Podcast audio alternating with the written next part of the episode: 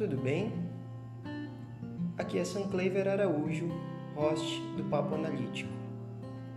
O título desse terceiro episódio é O que tem nessa amostra? Ou seja, hoje iremos falar de análise qualitativa.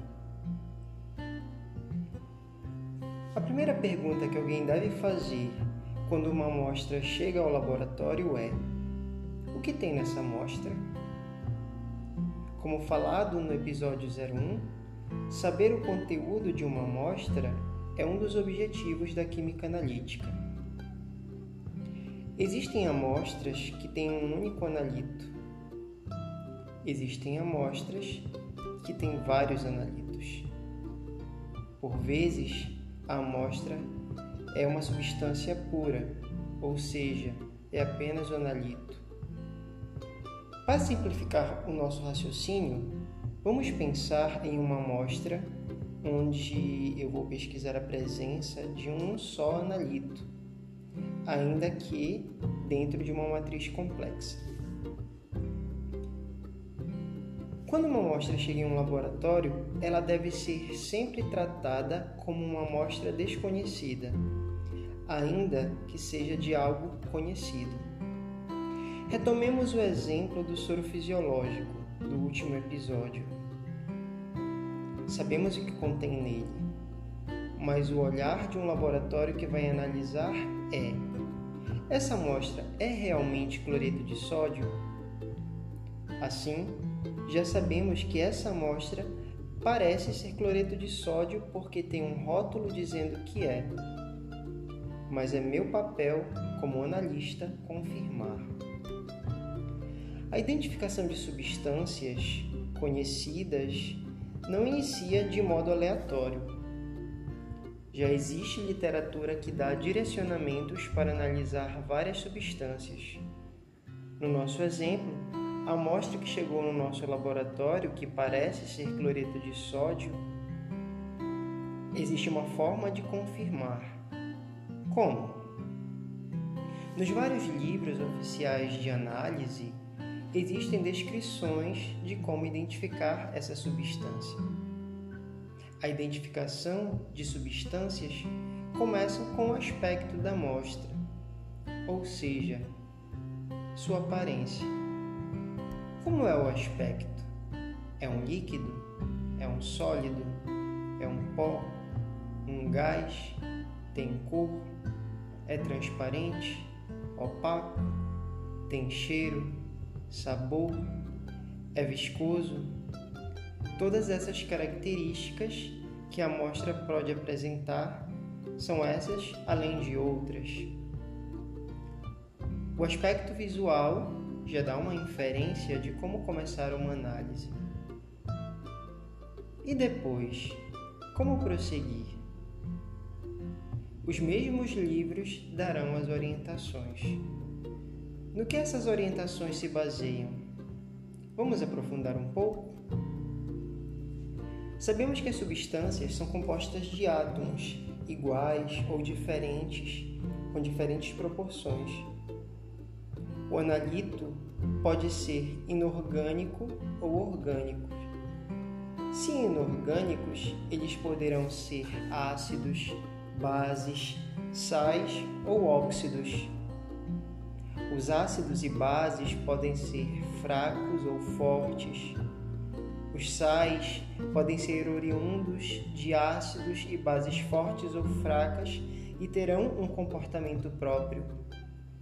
A maioria das substâncias inorgânicas tem um caráter iônico, formado é, de cátions, que são íons positivos, derivados de metais, e ânions, que são íons negativos.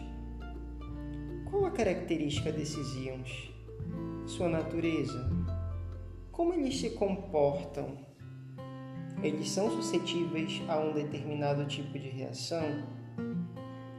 Sabemos que existem alguns tipos de reação aos quais determinados íons são propensos. Existem reações ácido-base, reações onde ocorrerá a formação de um precipitado, reações onde ocorrerá a formação de um complexo e também reações onde haverá transferência de elétrons. Em livros como as farmacopeias, há a descrição de marchas de modo que se consiga chegar à identidade daquela substância inorgânica. Eventualmente, mesmo sabendo que um analito pode ser identificado por uma dessas reações químicas, é necessário utilizar uma medida instrumental em caso de amostra muito diluída. Falamos de analitos inorgânicos. Porém, não poucas vezes os analitos são orgânicos. Se assim forem, eles poderão compreender uma infinidade de estruturas, como hidrocarbonetos, álcoois, éteres, ésteres, aminas, entre outras. Às vezes, em uma mesma molécula, há muitas funções orgânicas. Existem é, para identificar esses grupos presentes várias reações colorimétricas, por exemplo, que podem dizer que grupos funcionais estão presentes naquela estrutura. Há ainda a possibilidade de medir uma propriedade físico-química para ter mais informações acerca dessa substância orgânica que se busca descobrir como por exemplo a solubilidade e o ponto de fusão. Porém, entramos numa seara um pouco mais complicada. A presença de um determinado grupo funcional orgânico não vai dizer quem é aquela amostra. O fato de a substância ser solúvel em um solvente e insolúvel em outro, bem como o conhecimento de seu ponto de fusão, não vão sozinhos determinar que substância é aquela.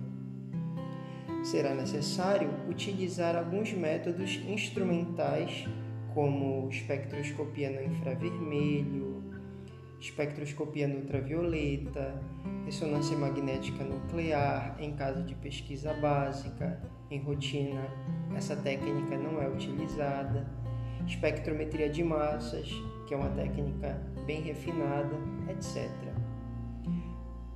Pois não existe só uma substância que tenha uma hidroxila ou que seja solúvel em metanol e insolúvel em diclorometano, por exemplo.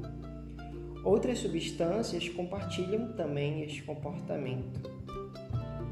Outra possibilidade para fazer a identificação de compostos orgânicos é comparar a amostra com um padrão da substância que se suspeita, é, analisando por métodos instrumentais nas mesmas condições. De qualquer modo, estes testes são importantes para ter uma ideia inicial de identificação de uma substância orgânica.